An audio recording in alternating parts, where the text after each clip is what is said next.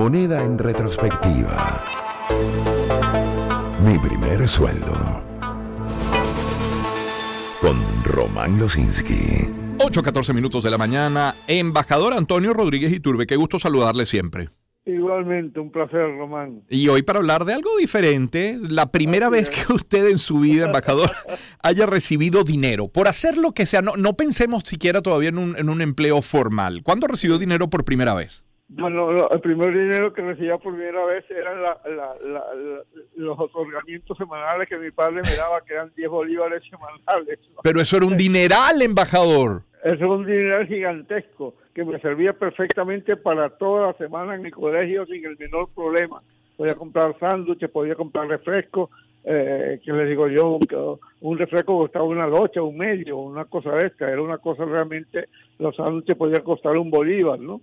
Y además eran bolívares de plata, ¿no? En aquel tiempo. Claro, o sea, dos bolívares diarios. A mí lo, lo, lo menos que recuerdo decir, estando muy, muy pequeño, me acuerdo del fuerte. Había un bowl en la casa con, con fuertes que allí guardaban de, de, los vueltos y ese era, eso es lo que me daban diario.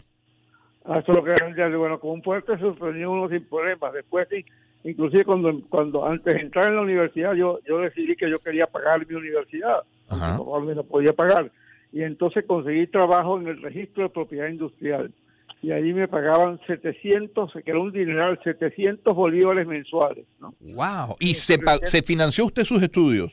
Prácticamente sí, porque la universidad me costaba 200 bolívares al principio, la Universidad Católica, y después 250 bolívares.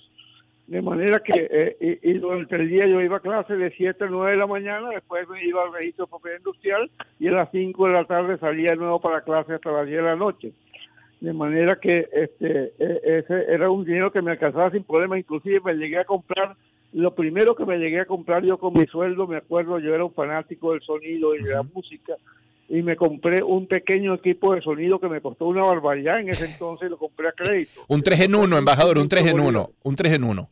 Un 3 en 1, exactamente. ¿De qué marca, lo recuerda? Este, marca, Dios mío, Pioneer, probablemente, ¿no? No sé. Era un Pioneer, creo que sí era un Pioneer. Claro. Un Pioneer de aquella época, ciertamente, con dos corneticas y, y, un, y, un, y, un, y un turntable, una de estas tablas para, para poner los discos de LP. Era Pioneer el del eslogan que si no es Pioneer solo escucha la mitad del sonido, ¿cierto? exactamente, exactamente. Me acuerdo que me costó a crédito durante un año que lo estuve pagando 1.500 bolívares. Pues, wow, dinero, claro, plata. Mucho dinero. Un año estuve pagándolo a crédito y después pues sí, lo dejé allá en casa, en la casa de mi tía madre mamá, donde vivía yo en ese tiempo. Y, pues, y con ese dinero, de hecho, con esos 700 bolívares me duraron los, los cuatro o cinco años de universidad que, que, que los cursé justamente en el propio registro y me aumentaron durante todo ese tiempo 100 bolívares. Y después de, de graduado, inclusive, este, yo estuve trabajando un poco por mi cuenta y no ganaba prácticamente casi nada. Mm. Así, que los 700 bolívares eran más de lo que yo ganaba al principio, ciertamente. Y, ese pequeño aumento de 100 habla de la estabilidad de la moneda, ¿no? De la, estabilidad total de la moneda, la moneda 4 bolívares punto 30. Uno, podía, uno podía ir a una a un restaurante, me acuerdo que una vez me dio un lujo gigantesco de comerme una langosta en cuarto año de derecho y me costó 30 bolívares, ¿no? Imagínese usted. 30 eh, bolívares en aquel tiempo era una cosa realmente eh, muy, muy diferente. Y es más, me, recuerdo también que eh, después de, mi, primer trabajo, conseguí una beca de la, universidad, de la Embajada Americana para ir a hacer de doctorado en el exterior y la beca eran de, era una barbaridad, era 400 dólares mensuales. Y con eso lo, vivía en la, vivía en la residencia, sencillamente comía todo, es decir, tenía hasta, un carro que me costó 200 dólares. embajador, ¿cuándo, cuándo es, es, el embajador Antonio Rodríguez Iturbe que nos acompaña? ¿Cuándo se decanta por el derecho? ¿Cuándo decide derecho como carrera?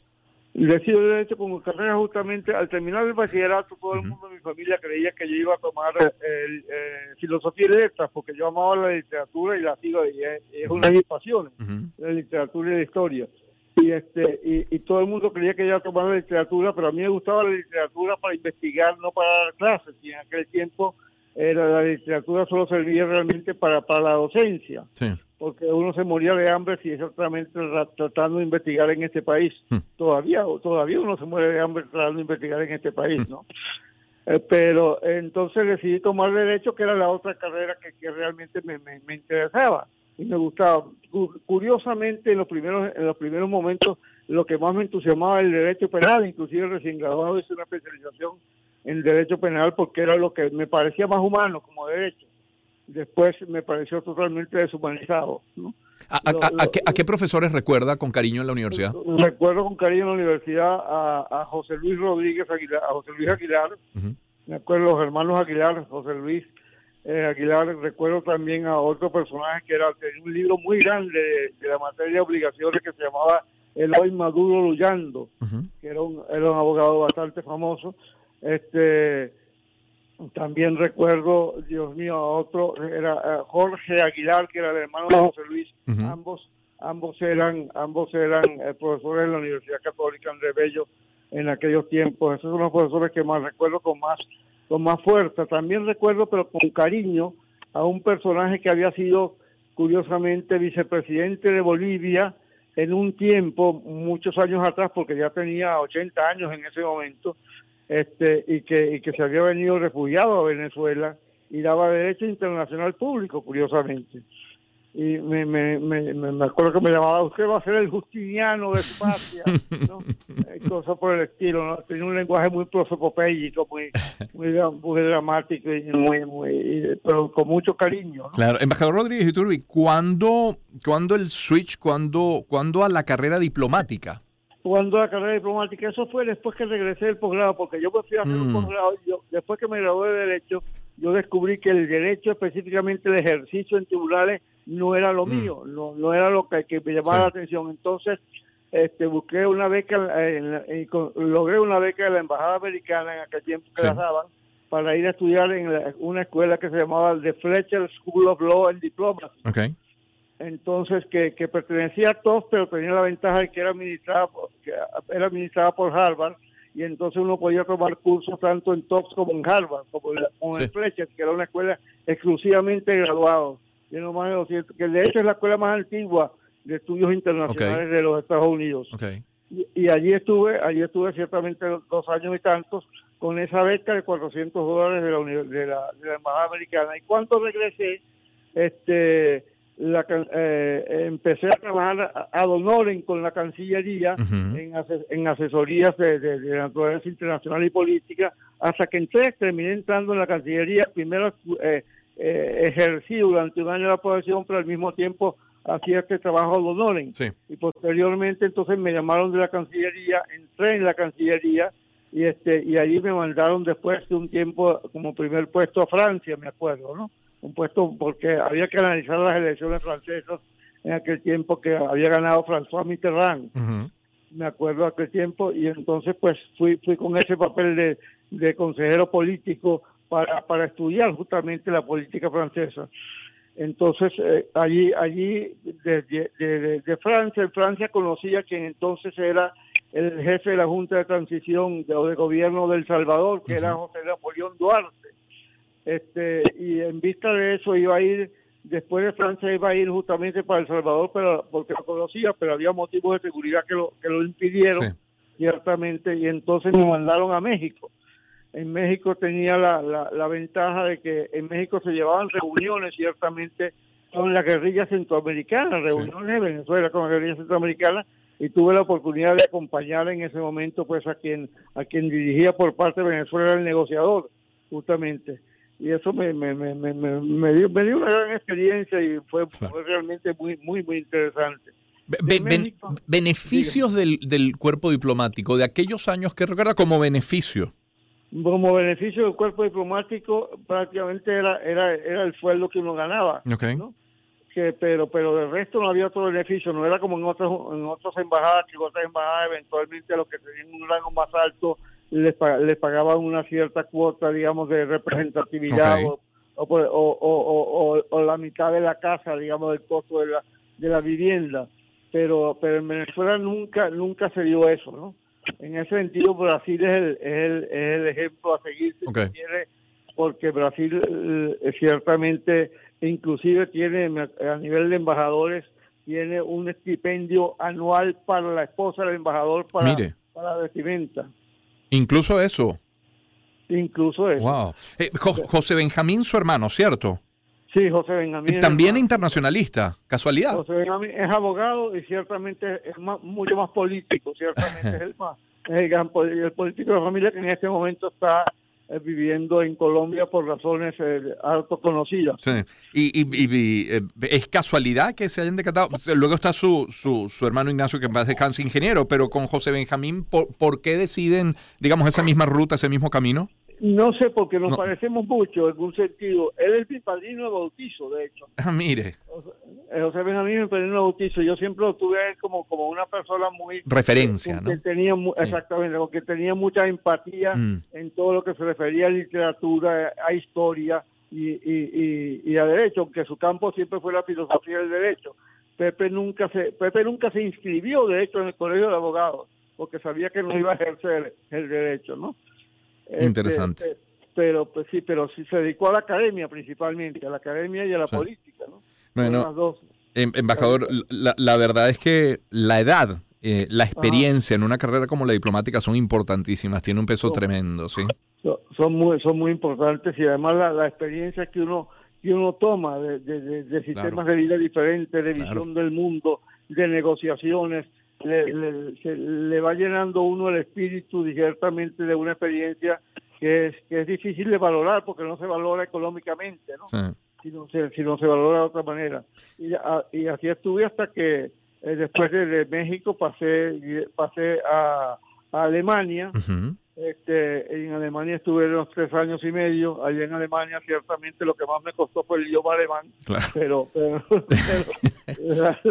la, diferencia era que ciertamente un país de una disciplina, de mm. una de una de una formación tan tan tan precisa, digamos, para todas las cosas y, y, ahí aprendí el valor de la puntualidad, si se quiere, ¿no?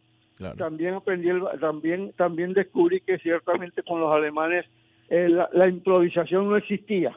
Eso era algo que, que, que, que, iba más allá de su mente. Todo, todo era planificado directamente y, era la forma en que funcionaba y funcionaba muy bien, además, extraordinariamente bien. Era el hermano mayor de Europa prácticamente eh, desde hace ya bastante tiempo. Desde Alemania sí pasé a Bruselas. En Bruselas estuve embajador encargado ante el reino de ante el reino porque en ese momento había dos embajadas. Había la embajada ante el reino y la embajada ante las comunidades europeas. Después cerraron la embajada ante el reino y yo vine a Caracas a trabajar aquí en Caracas en la Cancillería y allí estuve director de Europa, después estuve director general de política internacional, luego de jefe de gabinete del, canciller y este y de, coordinador de la dirección general de, toda la cancillería. Y, eh, y después de eso entonces me eh, pasó estaba en ese momento eh, Miguel Ángel Burelli Rivas de, embajador de embajador no perdón de canciller. Y entonces este después me ofrecieron en el año 95-96 me ofrecieron la, la, embajada en Australia, y acepté y me fui a Australia. Eh, la cosa que, ¿aló? Sí, sí, le escucho perfectamente, embajador. En el, en el año 99, pues hubo, en el 98 hubo las elecciones en diciembre, ganó Hugo Rafael Chávez Frías y, y ciertamente pues mi, mi permanencia, yo era, eh, digamos que públicamente no, no, no era simpatizante digamos, del de, presidente Chávez y en consecuencia, pues, este... Hasta allí la este, carrera. Ah, llegó hasta allí mi carrera, Claro. Y me llamó a la universidad este y estuve en estuve trabajando en la Universidad Monte Ávila, en la Universidad Católica, que trabajaba en era policamburista porque trabajaba en la... y qué, qué, qué, qué bendición, qué, qué privilegio para sus alumnos, profesor y muchas gracias. Trabajaba en la Católica, en la Metropolitana y en la Monte Ávila. Después dejé la Católica cuando mis hijos se graduaron. Este, porque de hecho una, una de las razones importantes de trabajar en la Católica era que tenía un descuento especial por mis hijos, ¿no? Ay, qué buena historia. Embajador, yo le, le, quiero agradecer estos minutos que nos ha regalado eh, en esta, una conversación distinta a la que habitualmente solemos tener y la aprecio mucho, además. Muchísimas gracias. que tenga un muy feliz día. Es Antonio Rodríguez Iturbe, el embajador. Es un, es un privilegio siempre tenerle abogado, profesor de historia en la Universidad Monte Ávila, embajador, como hemos visto en ese resumen muy, muy, muy antipático de su carrera, porque es una carrera brillante en el mundo diplomático. Son las 8.29 minutos de la mañana. Permítame, en materia publicitaria, cerrar la pauta por el día de hoy, hablándoles de Grupo Leti. Les he hablado de Farmorat Forte, ¿cierto? Les he dicho que es el energizante natural que activa tu día, dándote la vitalidad que necesitas. Les he comentado también que Farmorat Forte eleva la sensación de bienestar real para brindarte una mejor calidad de vida. También que es el fitofármaco con extracto estandarizado de Panax Ginseng. Ahí hay vitaminas, minerales, oligoelementos y que una cápsula al día potencia tu energía. Entonces, ¿qué esperas? Es Farmorat Forte de Grupo Leti.